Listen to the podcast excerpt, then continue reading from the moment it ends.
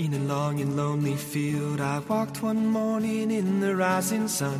Everything was silent.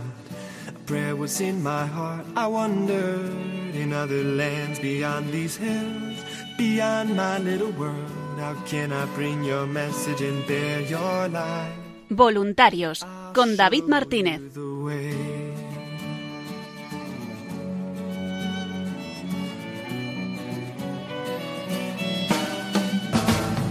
Don't stand there looking at the sky. Don't let these moments pass you by. A tired, hungry world is waiting for you. The path is long, but have no fear. Rise up, stand tall, and dry your tears. I'll be right here at your side.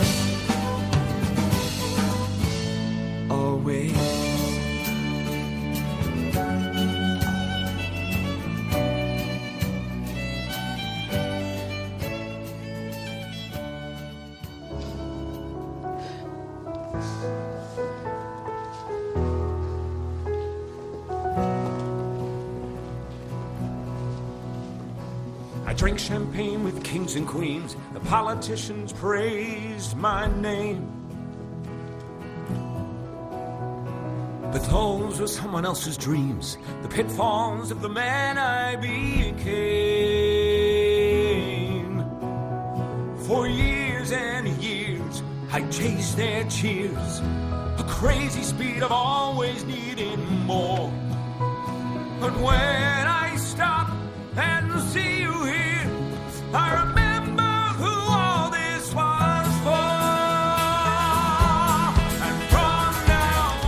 Buenas noches y bienvenidos una semana más al programa Voluntarios. Un programa de los voluntarios y para los voluntarios de Radio María en el que semana tras semana intentaremos traerle todas las novedades y toda esa gran actividad que van realizando los voluntarios de Radio María España en la península y en las islas.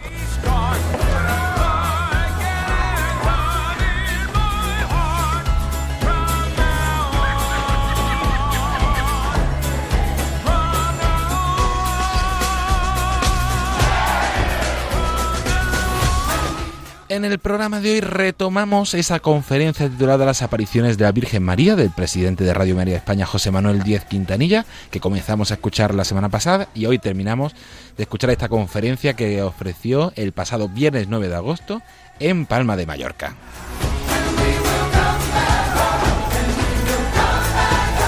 Tras esta conferencia, en ese marco del 20 aniversario de Radio María que quisieron celebrar los voluntarios de Palma, retomamos esa mini sección que estrenamos la semana pasada sobre los distintos voluntariados en Radio María. Hoy hablamos con Merche Heró sobre el voluntariado en copias de programas.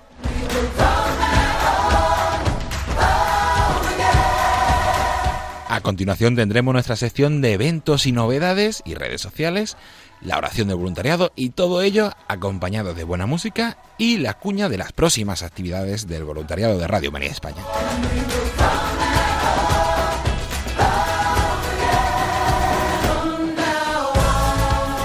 Comienza Voluntarios.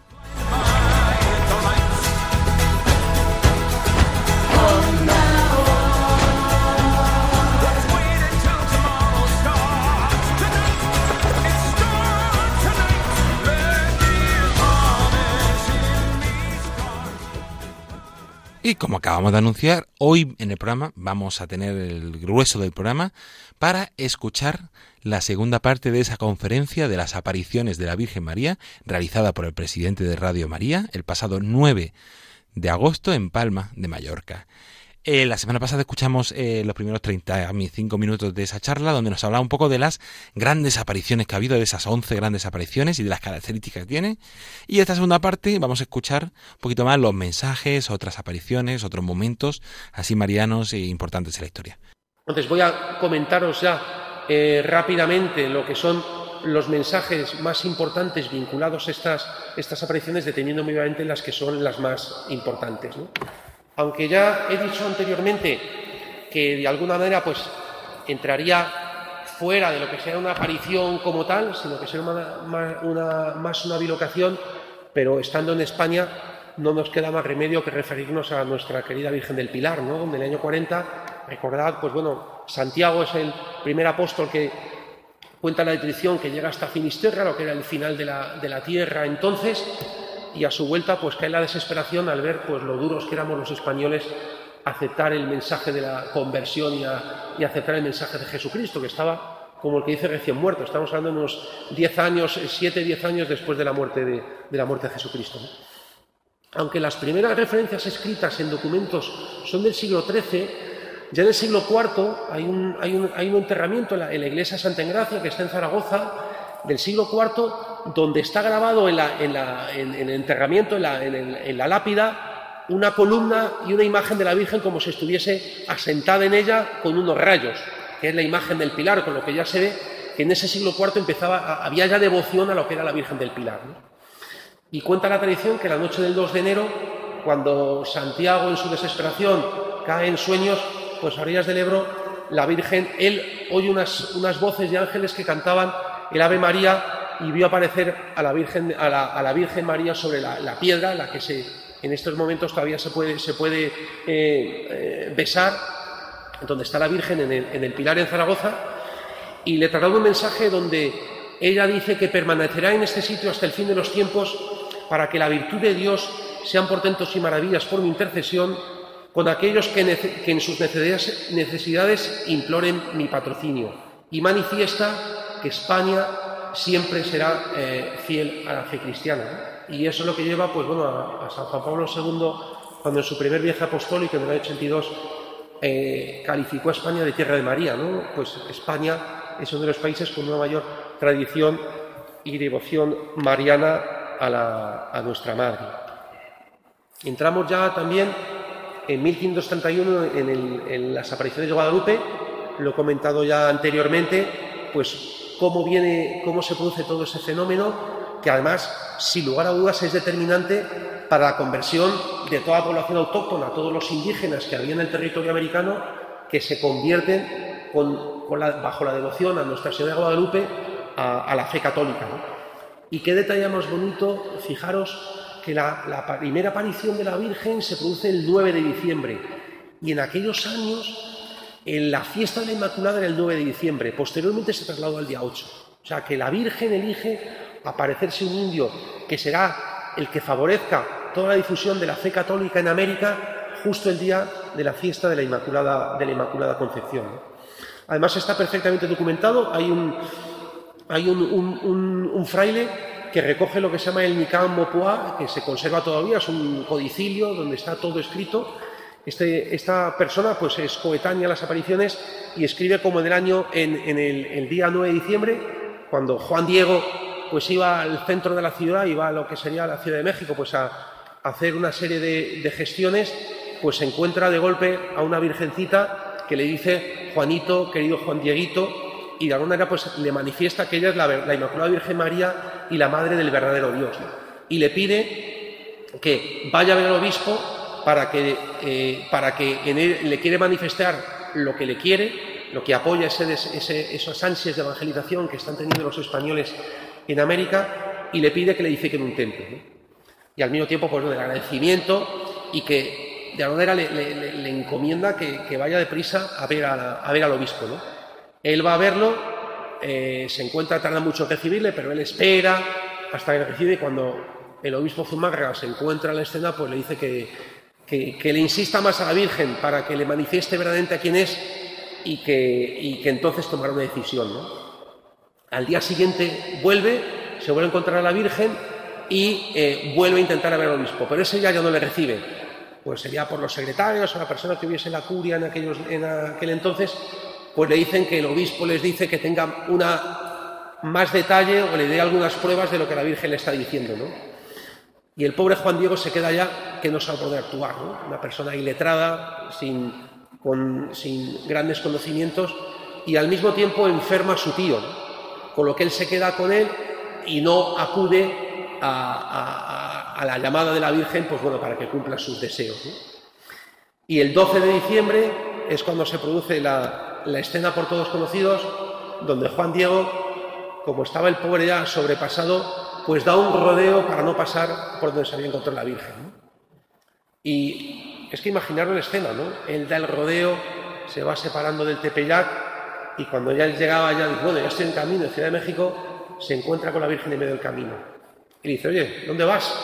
Que tienes un mandato mío, sube lo alto de la, sube lo alto de, de la montaña, en la colina del Tepeyac, y ahí encontrarás unas rosas, recógelas, envuélvelas en tu tilma, vete al palacio episcopal y solo delante del obispo abre la tilma para mostrar las rosas, que es la prueba que te ha dicho para que él crea que tiene que montar aquí la iglesia. ¿no? El pobre subir arriba, encontrarse las rosas, sacarse la tilma, envolverla y echar a correr al palacio arzobispal para ver lo que le ha dicho esa señora.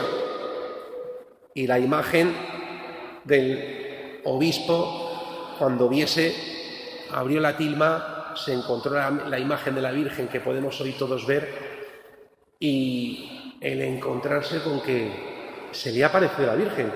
¿Y qué hacemos ahora?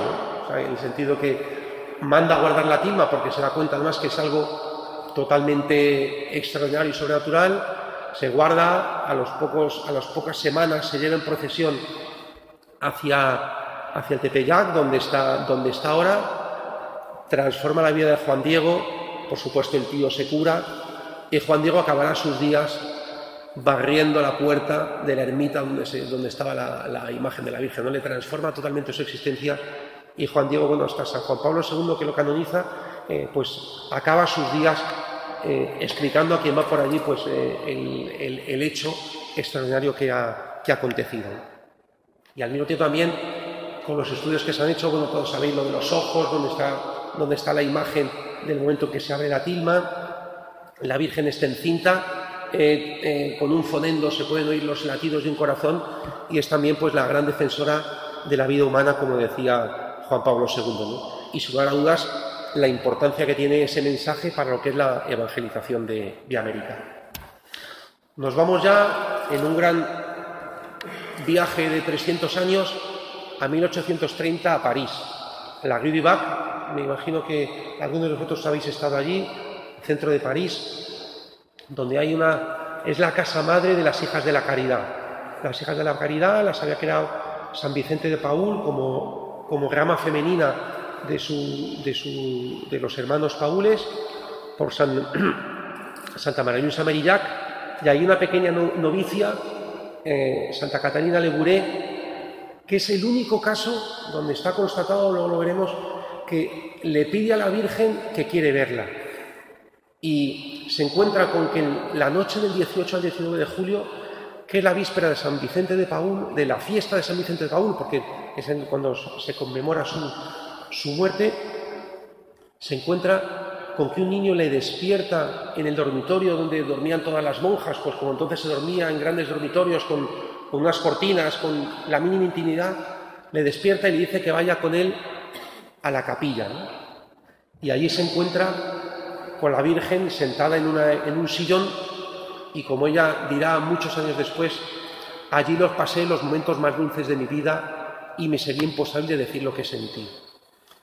Recibe una serie de mensajes, de profecías, donde, de pues, lo que sería la, la muerte del arzobispo de París en la comuna, la gran epidemia de, cólera, el destruimiento de la monarquía, francesa, pero es la única, la única vidente que toca y ve a la Virgen cara a cara. Bueno, lo ven muchos más videntes, pero que está como frente a frente, como podamos estar, pues eh, como estoy yo sentado y aquí una, silla viendo a la Virgen. ¿no? Y fijaros qué detalle más bonito cuando después de su muerte a principios del siglo XX se le, se le declara beata cuando eh, un proceso de beatificación termina y se, se, proclama ya pues, las, las virtudes y la, y la, beatificación de la persona, se tiene que reconocer el cadáver.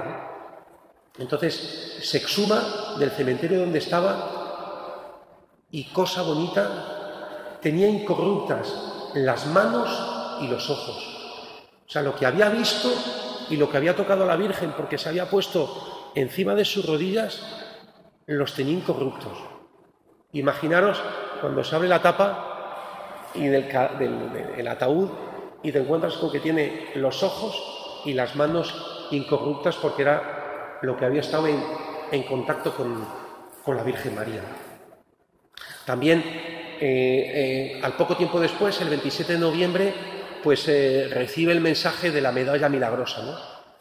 Pero exponeros por un momento en, lo que es esta figura de Santa Catalina de Leguné, estamos hablando de 1830, ¿no? Estuvo toda su vida en silencio sin decir que ella había sido la vidente. En el sentido que empieza a saberse en la comunidad que había unas apariciones de la Virgen, porque ella se lo dice a su confesor, al padre Aladel, que luego será también superior de los, de, de los hermanos Paules, pero bajo secreto de confesión que no se lo diga a nadie. Y está toda su vida en silencio, cuidando a los enfermos, fregando el suelo, viviendo su vida comunidad, sin decirle a nadie que ella ha sido la persona a la que se apareció la Virgen. Se empieza a propagar la devoción a la medalla milagrosa, pero ella en silencio. Y hasta que en el año 1856, por petición de su confesor, lo pone por escrito. Y hasta el año 70 y 1876 no se lo cuenta a la superiora, muriendo pocos años, pocos años después. O sea, imaginaros la humildad y la fortaleza interior que tendría para guardar silencio y ver los frutos que estaba dando, pues la difusión de la medalla milagrosa, que todos conocéis, con el anverso donde está la Madre de Dios sobre la tierra y con las manos extendidas para permitir los rayos de gracia como misión de madre y mediadora de todos, de todos nosotros, y con el, dogma, el, mensaje de, oh María, oh María sin pecado concebida, por nosotros que recurrimos a vos, y el, reverso que tiene con la, la, M, con la cruz, la unión de María con, con, con la cruz de Cristo como corredentora, y al mismo tiempo las doce estrellas como signo de la Iglesia bajo los doce apóstoles, que son un poco los, los continuadores del mensaje de Cristo. Por lo que ahí vemos que, eso tiene muchísima difusión, el arzobispo Peralí la autoriza, y ella en silencio, con su trabajo abnegado, sin que en ningún momento pudiese presumir, si quisiese presumir ante terceros, pues de la, grandísima gracia que había recibido para eh, tener esa, esa aparición de la Virgen. La Salet, el mensaje sería en el año 46, regresen a Dios con todo el corazón, un mensaje de penitencia donde la Virgen se lamenta de que en aquellos años empieza a no guardarse el tercer mandamiento del santificar las fiestas, donde se trabajan los, los, los, días festivos y al mismo tiempo tampoco se cumplen los preceptos de que los hombres pues, eh, no respetan el nombre de Dios Hijo. ¿no? Empiezan las blasfemias, predice una serie de epidemias, lo que serían pues, la filoxera, que arrasa todas las, todas las, las plantaciones de, vid de Europa, el, escarabajo de la patata de Irlanda, y son épocas de grandes, de grandes dificultades. La Virgen siempre traslada un mensaje de conversión, oración perseverante y profunda, participación en la Santa Misa y recobrar la dignidad de actuar como cristianos, el, el, que reconozcamos, nos desprendamos de los respetos humanos y manifestemos nuestra, nuestra, nuestra fe sin ningún, sin ningún rubor. ¿no? Aquí son los dos primeros videntes que no toman vida religiosa, sino que fueron dos pastorcitos que luego pues, vivieron el resto de sus días pues, como, como laicos. Llegamos ya al año 58 a Lourdes. Lourdes, Santa Bernadette, como comentaba anteriormente, donde de alguna manera pues convierte a esa pequeña aldea de los Pirineos pues la ciudad de la santificación, el sufrimiento y el, y el cariño a los enfermos. ¿no? Es una aparición muy vinculada con la Vilagrosa, en el sentido de que Santa Bernadette pues llevaba la, la, imagen de la, la, medalla milagrosa, colgaba de su cuello, la Virgen está rezando, eh, reza el rosario, tiene un rosario entre, entre sus manos. Y al mismo tiempo, pues bueno, la humildad, comentaba antes de Santa Bernadette, el hecho, pues bueno, que decida irse fuera de Lourdes a vivir su vocación religiosa, muere en Never sola después de una durísima, durísima enfermedad, y es un mensaje pues de, de la Virgen de, de oración y de, y de, penitencia. ¿no? Son un total de 18 apariciones, aquí las veis detalladas, donde pues la primera, el 11 de febrero, es muy distinto como estaba en aquellos tiempos el, el Gabe, el río de Lourdes, no está como está ahora, sino que estaba al otro lado. Entonces ella cruza, cruza para la gruta, donde os recuerdo que aquello era el basurero y donde pastaban los cerdos, pues se encuentra la Virgen Ello de alguna manera pues, produce una gran sorpresa en el, pueblo de, en el pueblo de en el párroco, en las gentes cultas de aquel entonces, porque son incapaces de comprender cómo la Virgen pues, bueno, puede decidir aparecerse en ese lugar, en esa aldea remota y a una persona con las características de Santa Bernadette. ¿no? Tres días después, cuando ella vuelve a la gruta, pues le echa agua bendita porque piensa que puede ser una, imagen demoníaca, ¿no? Entonces pues, la Virgen le sonríe. Luego, a continuación, la Virgen tiene, eh, de alguna manera, ante la, como, el, párroco le dice a la le dice a Bernadette que le diga, que le pregunte a la Virgen qué quiere, pues ella con toda su inocencia se presenta con un papel y una pluma para que la Virgen escriba, ¿no? La Virgen le sonríe y le dice, pues bueno, que, que no es necesario, pero le promete que le hará feliz. No le hará feliz en este mundo, sino que le hará feliz en el otro, ¿no? Y le pide que durante los 15 próximos, los 15 eh, días siguientes, pues acuda a verla, ¿no? Y ahí vemos la secuencia donde se van produciendo los acontecimientos, culmina con el, famoso, la manifestación del 25 de marzo, que una vez más las coincidencias que esperemos que algún día podamos averiguarlas, justo el día de la encarnación, la Virgen María le dice a Lourdes, a, a Bernadette, que ella es la Inmaculada Concepción, ¿no? Y eso pues ya derrumba todas las resistencias del, párroco y de alguna manera, pues bueno, coloca a, Lourdes pues, en, el, en el, gran, el gran fenómeno mariano del, siglo, del siglo XIX. ¿no? En el 7 de abril, pues eh, Santa Bernadette reza delante de la Virgen con un cirio en la mano que se va deshaciendo, la cera hirviendo le cae la mano y no le produce ningún tipo, ningún tipo de, de daño, ¿no? Con lo que es una muestra más pues, bueno, de algo sobrenatural.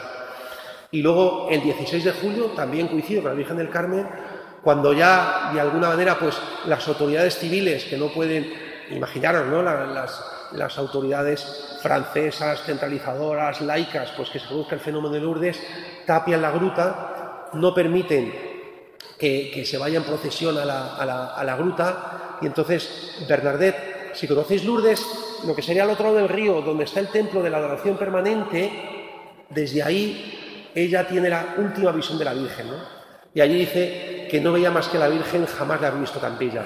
Es la última visión que tiene de, la Virgen, o por lo menos que esté, que esté documentada, y finaliza las apariciones.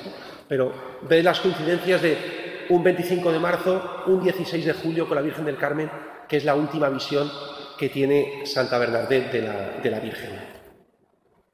Luego vendrían estas eh, otras apariciones, las de Francia, las de Pontmain, que tampoco me voy, a detener, pero bueno, bien vinculadas con la, guerra franco-prusiana, donde Pontmain es una aldea francesa que está sitiada y se reúnen eh, todo el pueblo en oración para que no sean atacados por los alemanes, por los prusianos, y, sorprendentemente cuando todas las líneas estaban ya vencidas era, era inminente el, que la ciudad fuese arrasada, pues eh, por la protección de la Virgen, además está presente un sacerdote, pues Pommen se salva y ninguno de los, de los locales de Pommen que estaban en el frente pues es herido o, muerto. Llegamos ya a, Fátima en el año 17, donde serían desde luego las grandes apariciones del siglo XX. Es desconocido o no es muy conocido, pero hubo un preludio de apariciones por medio de un ángel, el ángel de Fátima, donde además eh, no son los tres pastorcitos a los que se aparece, estaba Lucía, pero estaba con otras amigas y, luego, tampoco sabemos por qué, pues eh, deja durante un tiempo de ese ángel aparecer y ya el 13 de mayo es cuando la Virgen se aparece a, Lucía y a sus dos, a sus dos, a sus dos primos. En ese tiempo, en esos, en esos preludios que cuenta, que cuenta Lucía en sus memorias, pues ellos reciben como una catequesis de ese ángel para prepararles a lo que serán ya las, eh, las apariciones del, año 17, Ahí es donde pues arranca las famosas, por la jaculatoria de eh, Dios mío, yo creo, adoro, espero, los amo y os pido por todos los que no creen, no adoran, no esperan y os aman. ¿no? Es lo que les, ángeles, el ángel les enseña previamente a los momentos de la comunión. ¿no? Y también ahí pues reciben por primera vez la comunión Jacinta y Francisco de manos de, de ese ángel porque Lucía ya le había hecho. ¿no? Pero llegamos ya a lo que sería el, 13 de mayo, cuando la Virgen les pide a esos tres pastorcillos en un día donde amenazaba la tormenta, oyen como un relámpago, pensaban que ya pues iba a llegar la tormenta y se volvían para casa y en el alto de la encina se les aparece la Virgen y les pide que vengan durante los próximos cinco meses todos los días a ese lugar y que recen el rosario por la, por la paz del mundo y al fin de la guerra. Europa estaba en plena guerra mundial. Les enseña también la primera, la oración eh, del final de cada misterio, Jesús mío, perdónanos, líbranos del fuego del infierno, lleva todas tus almas al cielo, especialmente a las más necesitadas. Es una enseñanza que le da la Virgen a los pastorcillos. Y se produce el fenómeno curioso donde Lucía es la única que habla, Jacinta solo escucha las palabras de la Virgen, mientras que Francisco ve también, pero, pero solo es el que oye a Lucía la que, la que habla. En la siguiente aparición en junio predice la muerte prematura de Francisco y de Jacinta y le dice a Lucía que ella se tendrá que quedar, aunque tendrá una vida muy dura, pero que nunca le dejaré y la famosa, la famosa sentencia de mi corazón, inmaculado triunfará. Y será el camino que te llevará a Dios. El 13 de julio se produce la manifestación, el, traslado de los tres secretos, que ya se puede decir que son, el primero era la visión del infierno, el segundo el inicio de la Segunda Guerra Mundial, y la petición de la consagración de Rusia a su Inmaculado Corazón, y el tercer secreto, que sería el que se, desvela en el año 2000 para lo que es la, visión de la persecución martirial que a lo largo del siglo XX ha tenido, ha la Iglesia. El 13 de agosto los niños no pueden ir porque están detenidos en, la cárcel en, en, Leira, cerca de, cerca de Fátima, donde les amenazan que si no se retractan, pues los van a quemar vivos con un caldero por el, por el, alcalde del lugar. También en aquellos tiempos Portugal estaba sometido a casi una revolución. Ellos van el 19 de agosto y la Virgen les, les, instruye para que recen el rosario. Llega el 13 de septiembre también, donde de alguna manera predice lo que será el gran milagro del 13 de octubre, donde ante más de 70.000 personas pues se produce el famoso baile del sol y la, despedida de la Virgen, donde hay una visión de Nuestra Señora del, Carmen acompañada de San José y del niño como última manifestación. También hay otras manifestaciones posteriores a Lucía, tanto, tanto en Pontevedra como, como en Tui, eh, estableciendo también la devoción de los cinco primeros meses de mes, de, los primeros sábados de mes. Yo me voy a detener simplemente en un pequeño bosquejo histórico de lo que es el, mensaje de la Virgen para la consagración de Rusia. ¿no? Sabéis que durante un tiempo, pues bueno, esa petición de la Virgen no es atendida. Hay algunos intentos de consagración. El, primero sería por, eh, el Pío XII, cuando el 31 de octubre del año 42 consagra la Iglesia y el mundo al Inmaculado Corazón de María. ¿no? Pero de alguna manera no sigue el mandato de la Virgen que le pide que consagre Rusia. ¿no? Es por lo que el 31 de octubre del año 50, eh, previo, eh, eh, proclama el dogma, del, dogma de, la, Asunción de la Virgen María, ahí se produce también un, baile del sol en Roma, y el 3 de noviembre, justo esos tres días después, se produce la derrota del Alamein, ¿no? Las tropas de Rommel son derrotadas por Montgomery y de alguna manera es el fin del avance del nazismo, es el punto máximo del, poderío nazi, a partir de se derrumba y terminará unos años después, cinco años después, con, la, con lo que sería pues, el, fin de la, el fin de la Segunda Guerra Mundial, ¿no? con lo que de alguna manera siempre aparece esa vinculación de Fátima con la paz del mundo. ¿no? También nos encontramos con que Juan Pablo II decide en el año 84 consagrar, consagrar el mundo al, al, al consagrar Rusia, perdón, a, la Virgen para, de alguna manera, que, que desaparezca el comunismo. Entonces, en el año 84, eso produce el, 24 de marzo, en el mes de mayo, sorprendentemente y sin que nadie, sin que nadie lo sepa, eh, vuela el polvorín más importante que tienen las fuerzas estratégicas rusas en la zona de Murmansk. Y eso provoca que los rusos eh, se den cuenta que no pueden hacer nada ante la lucha, acordaros en los años donde Reagan acaba de llegar al poder, son los estertores de la, carrera armamentística y eh, pues provoca que se empiecen lo que eran las conversaciones SALT y START que, marcan el fin de lo que era la, Guerra Fría y la lucha, la lucha nuclear. ¿no? Seguimos adelante eh, con pocos años y lo que había arrancado en, en marzo del año 84 Tres años después, el año 87, se firman los tratados START, que es el, tratado para, la, limitación y la supresión de las, armas, de las armas estratégicas, y el 8 de diciembre del año 91, estamos hablando de, un corto espacio de tiempo, siete años, ¿quién lo iba a decir? El 8 de diciembre, Día de la Inmaculada, se liquida la URSS. Y el 25 de diciembre, Día de la Natividad, se arría la bandera roja, la del Kremlin. O sea, en siete años, lo que nadie podía en aquellos años predecir, se produce, pues cada uno pensará lo que quiera, pero está claro que si no es por una intervención divina, pues se hace un poco difícil de comprenderlo. Y ya después de este, de este rápido, de este rápido uh, viaje en el tiempo, explicando pues lo que han sido las apariciones de la Virgen, quería terminar con una persona que yo descubrí en un libro sobre Lourdes y en el que creo que se puede sintetizar todo lo que se ha estado explicando en mi intervención. Jean-Baptiste Estrade era una persona que en el año, en el año 58, cuando se ponen las apariciones de la Virgen, tenía 37 años. Jean-Baptiste era un recaudador de impuestos indirectos, era de las pocas personas que eran letradas en Lourdes, tenía un caballo, iba por toda la zona recaudando impuestos y no era una persona especialmente religiosa. Iba a misa los domingos, vivía con su hermana, nunca fue un motivo de escándalo, y se encuentra con que su hermana, eh, cuando empieza a estar en el rum, de que se aparece la Virgen, a Bernadette y tal, a la tercera aparición acude ella. Y entonces vuelve transformada. Y le dice a su hermano Jean Baptiste que le acompañe a la, a la gruta. Jean Baptiste Estrade al mismo tiempo ellos vivían en la misma casa que el comisario Jacomet, que es el que, el que interroga, interroga a, a, Bernadette y se da cuenta de, su fortaleza.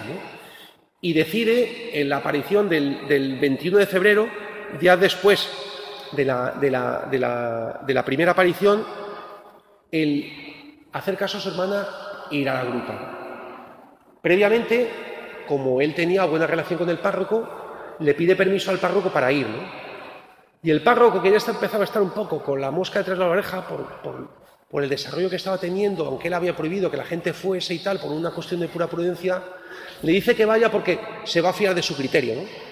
Eh, yo me imagino que le diga, oye, pues vete y ya me dirás qué tontería es esta, ¿no? ¿Qué está pasando aquí?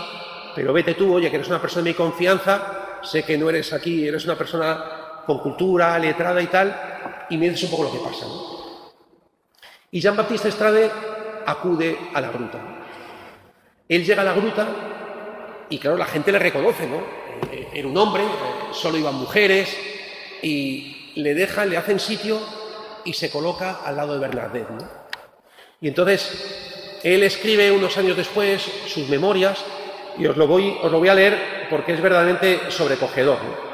en el sentido que él se coloca al lado de la Virgen ahí al lado de Santa Bernadette, perdón, y de repente él escribe, de repente, como si una descarga lo hubiese sacudido, Bernadette tuvo un gesto de admiración y alegría que pareció llevarle a otro mundo. Sus ojos se abrieron desmesuradamente. Una sonrisa angelical apareció en sus labios. Una gracia indescriptible, como una reina, cubrió todo su cuerpo por encima de sus pobres harapos. Me parecía que su alma se esforzaba en salir de la prisión del cuerpo para alcanzar lo que veía que le transformaba en otra persona, luminosa y exultante de gracia y alegría. Todos caímos de rodillas. Todo nuestro escepticismo desapareció. Ahora sabíamos que delante de Bernadette y de nosotros había alguien. Sentíamos que la gruta no estaba vacía. Yo sentí una mirada buena y sonriente sobre mi cabeza, inclinada devotamente. Esta experiencia le transforma eh, al poco tiempo abandona su trabajo y se dedica, pues como señor Periamal, el párroco y los primeros sacerdotes que empiezan a llegar, pues a ser el que tome nota de todas las declaraciones, un poco es el, instigador del proceso, renuncia a casarse y está toda su vida pues consagrado al, desarrollo y a la difusión del mensaje de Lourdes. Y 50 años después, en 1908, él eh, se nota morir y escribe su diario con todas esas experiencias. ¿no? Y culmina su diario con estas palabras. El libro se llama Recuerdos íntimos de un testigo y termina en el epílogo del libro escribiendo, Tantos años han pasado y vos veis, Inmaculada Señora de Lourdes, que mis cabellos se han encanecido y que estoy próximo a la muerte. No soy capaz de mirar atrás a mis pecados. Tengo necesidad de refugiarme bajo vuestro manto de misericordia. Pero cuando comparezca ante vuestro Hijo, recordadle, os lo ruego, que me habéis visto arrodillado junto a, junto en la gruta donde vos sonreíais. Fijaros qué bonito, qué compendio de una vida donde al final, pues como yo creo que nos acaba pasando a todos, pues no nos queda más que confiar en la misericordia divina. Entonces yo quisiera terminar pues eh, a todos vuestra, vuestra escucha y seguro que muchos de vosotros que habréis estado pues, en la Gruta de Lourdes, en la encina de Fátima, en el tapiz rodante de Guadalupe, en el Pilar en Zaragoza, pues que al final esa necesidad de misericordia, María sea nuestra compañera para, como dice la letanía de Puerta del Cielo, sea la persona que nos acompañe para que al final consigamos lo único importante al final de nuestros días, que es la santidad y poder ir al cielo. Que Dios os bendiga y muchas gracias. Buenas tardes. La exposición Una radio que cambia vidas de Radio María visita Santander. Hasta el 8 de septiembre podrás visitarla en el claustro de la Catedral, calle Somorrostro sin número. Tienes toda la información en vuelveacasa.es en el apartado Celebra. Radio María, 20 años contigo. Y tras haber terminado de escuchar esta conferencia del presidente de Radio María, José Manuel Díaz Contenilla, sobre las apariciones de la Virgen María, un estudio histórico que, que ha realizado y que, que presentó en Palma de Mallorca el pasado 9 de agosto, junto con el grupo de voluntarios, en el marco de esa celebración del 20 aniversario que también los voluntarios de Mallorca han querido celebrar de una forma especial.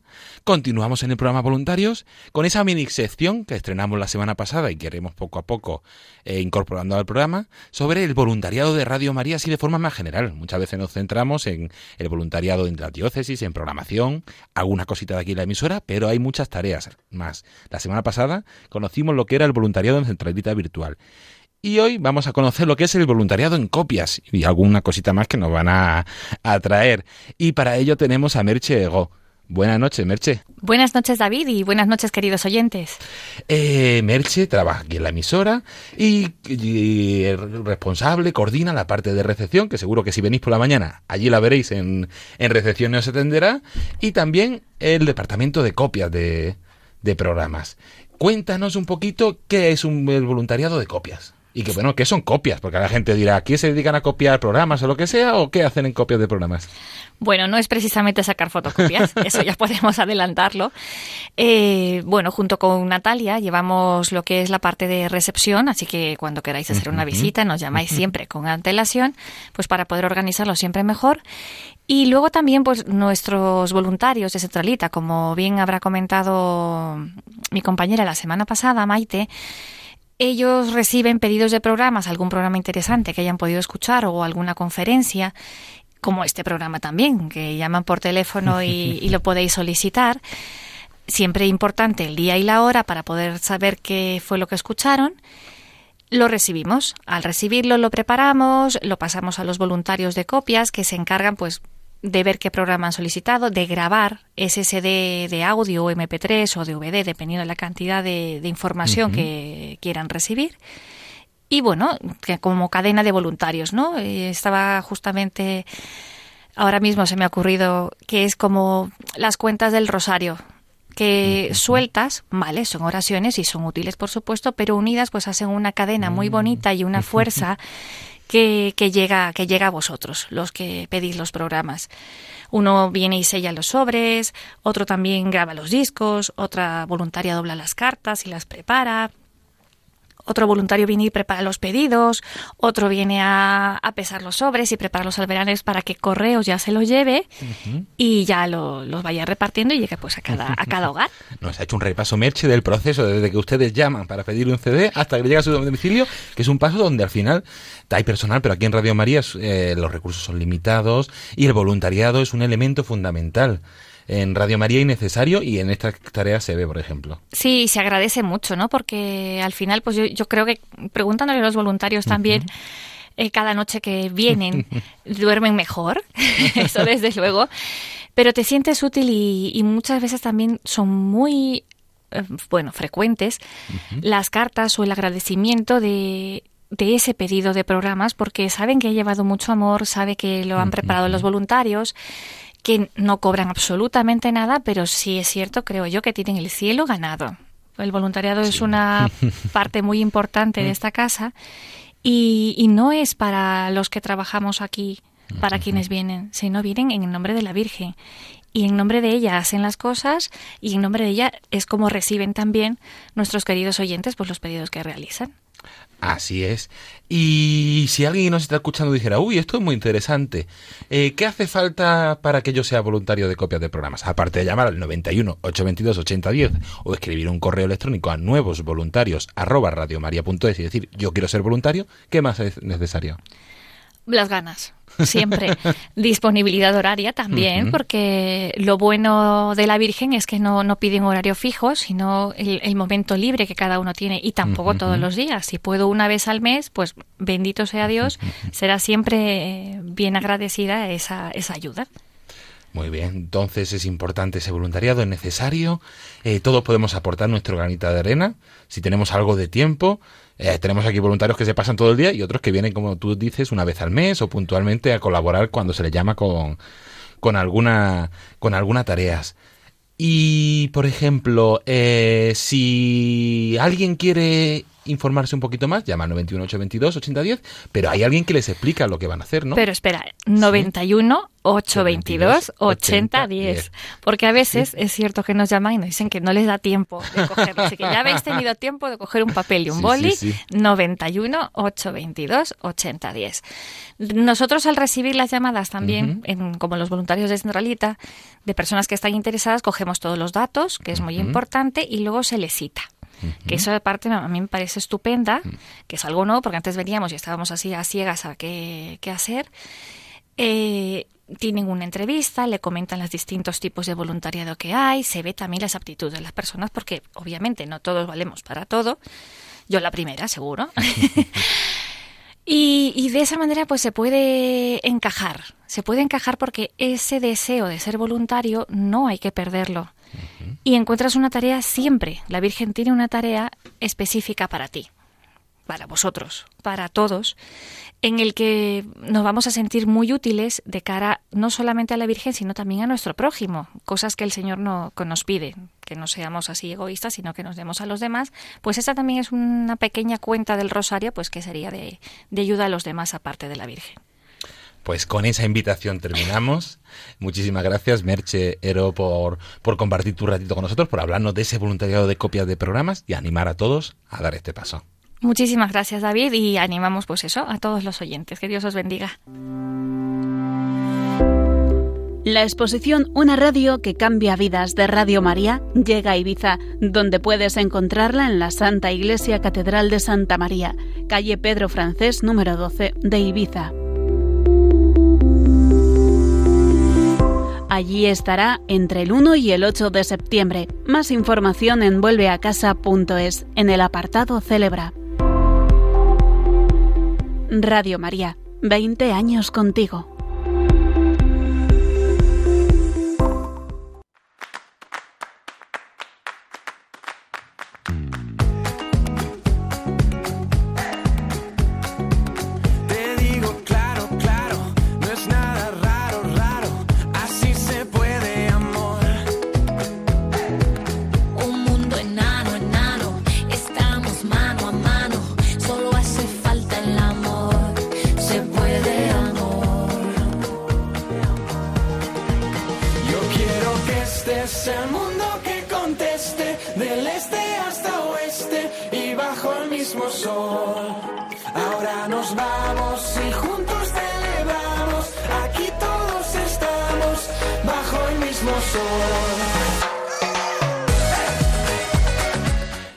Continuamos aquí en el programa Voluntarios y ya por fin recuperamos también aquí nuestra sección de redes de novedades de agenda con Paloma Niño. Buenas noches, Paloma. Buenas noches, David. Buenas noches a todos los voluntarios y a todos los oyentes. Se ha hecho ahí un silencio. bueno, un silencio para darte la bienvenida. Muchas gracias, muchas gracias. ya se te echaba de menos, que hemos tenido un, un mes intenso con poquitas novedades, pero bueno, hemos ido acercándole a los oyentes lo que iba surgiendo en redes. Sí. Pero tenemos aquí para que nos cuentes todas las novedades que Sí, porque además, pues como decimos, ¿no? Ya todo se acelera de cara a septiembre y empieza el mundo a volverse a mover, que se había parado en agosto. Y entonces, pues tenemos un montón de cosas que ir anunciando y que ya estamos compartiendo a través de nuestras redes sociales. Bueno, lo primero, hoy, eh, ¿qué día es hoy, David? Hoy es jueves 5 de septiembre, jueves anterior al primer viernes de mes. Ole, pues entonces es que tenemos Hora Santa aquí en Radio María. Además, esta noche a las 11 de la noche estaremos con todos los oyentes desde la capilla de Radio María, eh, pues con esta Hora Santa. Hoy no estará con nosotros el padre Luis Fernando de Prada, que suele dirigir esta oración, pero tendremos al padre Miguel Segura, que es Mm, conocido por los oyentes también, porque es director del programa Mirada de Apóstol en Radio María. Y bueno, va a ser una, una Hora Santa también muy especial en este día en el que estamos celebrando a Madre Teresa de Calcuta, Santa Teresa de Calcuta. Y además el padre Miguel creo que no viene solo, sino que viene con algunos hermanos también para los cantos y demás, así que será una hora santa para comenzar el curso, pues muy bonita también. Que bueno, sí, sí, ya saben, dentro de una horita y mm, 15 más o menos comenzará esta hora santa. Eso. Y todos invitados, eh, porque además de seguirlo a través de la radio, como siempre, también lo podéis hacer a través de la página web con imágenes www.radiomaria.es y también en Facebook, en Facebook de Radio María España, a las 11 de la noche puntualmente saltará una alarma si nos seguís, si sois amigos de nuestra página, y, y aparecerá como que estamos ya retransmitiendo en directo esa hora santa. Así que ahora con estos medios no tenemos excusa, podemos hasta ver No, la capilla de Radio María. No es lo mismo como estar dentro, pero casi. Bueno, ¿y qué más tenemos? Tenemos también en la página web, recordamos, www.radiomaria.es, bajamos abajo del todo y tenemos la sección de eventos con todas las cosas que se van haciendo aquí en la emisora, por ejemplo, esa hora santa que está anunciada, y en agenda todos los eventos del voluntariado, donde tenemos, eh, durante este mes, seguimos con esa exposición itinerante, una radio que cambia vidas, que está ahora mismo en dos lugares, hasta el próximo domingo 8 de septiembre. Domingo 8 de septiembre estará la exposición presente en Ibiza, en la Santa Iglesia Catedral de Santa María, Plaza de la Catedral sin número, y en Santander también hasta el 8 de septiembre en el claustro de la Santa Iglesia Catedral, calle Somorrostro, sin número, Santander. Quien quiera tener más información puede entrar en la página web de Radio María, ahí están puestos los horarios, los eventos, ya se hicieron la inauguración durante esta semana, así que nada, invitaros y aprovechar. Y a partir de la semana que viene, ya en el programa de la semana que viene lo anunciaremos, a partir del 14 de septiembre estará la exposición presente en Mallorca, en la parroquia de San Nicolás, calle San Nicolás sin número, y en León.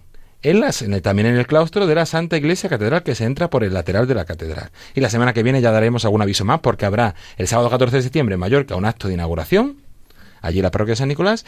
Y también en León habrá una Santa Misa de Acción de Gracias que la semana que viene iremos eh, dando más información. Recordamos que todo esto más desarrollado lo, podéis, lo pueden encontrar en www.radiomaria.es y www.vuelveacasa.es barra celebra. Sí, y os animamos a, a ir a esta exposición itinerante porque la verdad es que llevamos con ella desde casi principios de este año Exactamente. para celebrar los 20 años de Radio María en España. Es. Y bueno, que se acaba, quiero decir que es hasta final de este año, va a seguir recorriendo las localidades, pero que si tenéis la oportunidad, pues que no lo dejéis Sí, escapar. sí, sí. Y también pues podemos invitar, David, a que aquellas personas que hayan ido pues o de vacaciones a algún sitio o no de vacaciones, sino que estén en su casa tranquilamente, van a su parroquia y han encontrado esta exposición, pues que nos lo digan, ¿no? Que la han visto, que les ha parecido, pues que nos manden también sus comentarios, quizás a través de, de las redes sociales Eso es. Y o de en el correo, electrónico arroba radiomaria.es. testimonios arroba radiomaria.es. También por saber un poco cómo se está apareciendo esta exposición, en la que podéis conocer la historia de Radio María, el carisma y también pues algunos de los programas. Y algunos de los programas, pues siguiendo un poquito por ahí, vamos a recordar que no sé si lo dijimos en algún programa anterior, es.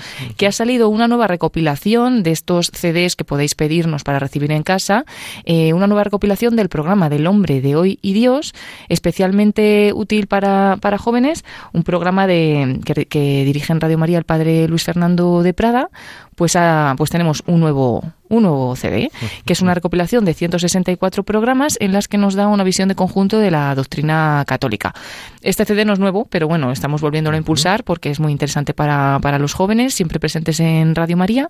Y bueno, son un total de tres DVDs que vienen con un índice de temas, obras eh, literarias dentro del programa, pues trata obras literarias, películas, eh, música, o sea, explica estos temas interesantes de la doctrina católica, pero pues con, con estos medios que nos pueden ayudar a introducirnos, ¿no? Las películas, los libros, etcétera. Entonces, bueno, animamos a conocer esta recopilación, como todas las recopilaciones o todos los CDs que en Radio María tenemos, que los podéis consultar también dentro de la página web en pedidos de programas. Bueno, eso son muchas cosas, pero dentro de la página web de radiomaria.es eh, .es, encontráis todas ellas. Así es, invitamos ahí, también invitamos a entrar, además de esta web, en las redes sociales, que tenemos seguro novedades en Facebook. Pues tenemos novedades, además tenemos los dos últimos programas de Rompiendo Moldes que se hicieron en directo y que se emitieron también a través de Facebook, pues han quedado ahí, los podéis volver a escuchar. Y en concreto el último muy interesante porque vino una familia en directo al programa a contar cómo había cómo habían vivido unas vacaciones eh, en familia con la diócesis de Getafe eh, y bueno varias varias familias juntas y demás que, es interesante también pues conocer cómo lo han vivido. No solamente estaba el padre sino algunos de los niños y también la madre al teléfono y demás y contaron su mm, experiencia. también pues nos contaron otro, otras experiencias de verano por ejemplo las del padre Pachi Bronchalo. Y bueno pues ya empezamos no a volver y a contarnos cada cada uno de los que han ido por ahí en algún sitio a contarnos cómo han vivido sus vacaciones y también es interesante, ¿no? Estas vacaciones útiles que nos hablaba el padre Julián Lozano. Que no se nos olvide que el Papa Francisco está eh, en Mozambique, ah. en Mauricio, y Madagascar, va a estar estos días hasta el 10 de septiembre. No estamos en concreto retransmitiendo ceremonias o actos en directo, pero sigue dando toda la información en los informativos de Radio María a las 2 de la tarde cada día y a las 10 de la noche. Y también a través de Twitter, arroba Radio María Spain. Ahí tenéis todas las novedades del Papa Francisco en estos países africanos. Bueno, pues Paloma, yo creo que hemos hecho un repaso y hemos hecho un adelanto de este curso bastante interesante. Sí. Ya la semana que viene no, pero dentro de 15 días volvemos a tenerte por aquí para que nos cuentes un poquito qué novedades vamos teniendo. Vale, porque si hasta ahora nos ha costado tener novedades por este uh, stop que hace el mundo en agosto, ahora es todo, porque no nos olvidemos que Radio María comienza su programación en octubre. Por lo tanto, tendremos también muchas cosas que decir de y esto. Ya, avisaremos de ese programa especial de lanzamiento de la, de la nueva programación el próximo 5 de octubre. Genial. Dios mediante. Dios mediante. Pues nada, muchas gracias. Muchas gracias a ti, dentro David. de 15 días. Eh, lo mismo para ti. Que descanses hasta entonces. Continuamos el programa. Adiós a todos.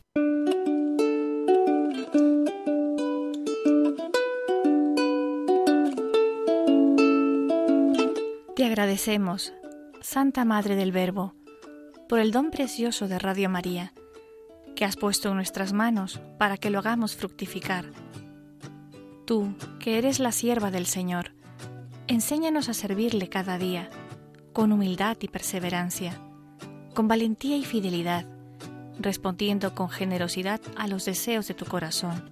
Reina de Radio María, ayúdanos a convertirnos en los apóstoles de tu amor. Amén.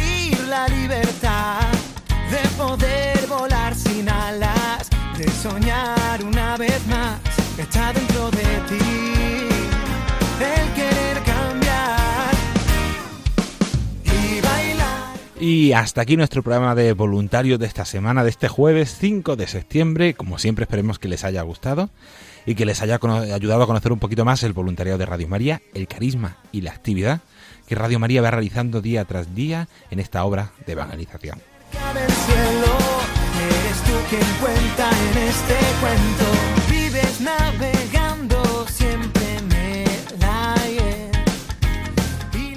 Como siempre, Eh, agradecer la colaboración a todos aquellos que han hecho posible este programa. Primero a los voluntarios de Mallorca, como le dijimos la semana pasada, por habernos facilitado este, este audio, esa conferencia del presidente de, de Radio María España. También al equipo de la emisora de Radio María, al equipo de voluntarios de redes y a todos los voluntarios y personas que hacen posible este programa, esos audios, esos vídeos que vamos ofreciéndoles aquí en el programa, así como nuestra compañera Paloma Niño. vida sin miedo de.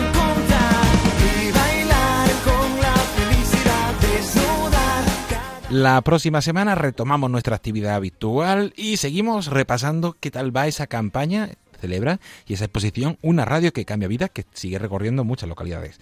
Nos vamos a trasladar hasta las islas y hablaremos con el grupo de Ibiza y de Mallorca, perdón, de Menorca y de Ibiza para ver qué tal les ha ido la exposición.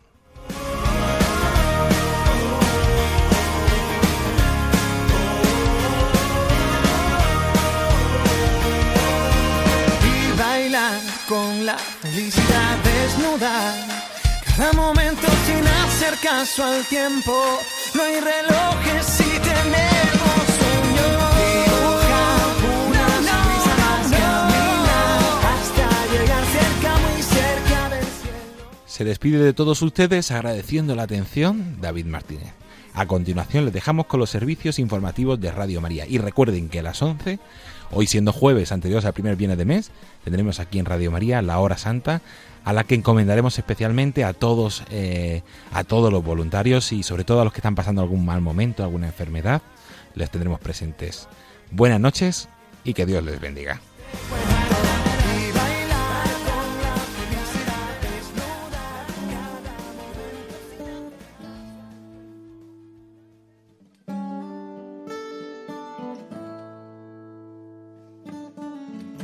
Long and lonely field, I walked one morning in the rising sun. Everything was silent. A prayer was in my heart. I wondered in other lands beyond these hills, beyond my little world. How can I bring your message and bear your light? Voluntarios con David Martínez.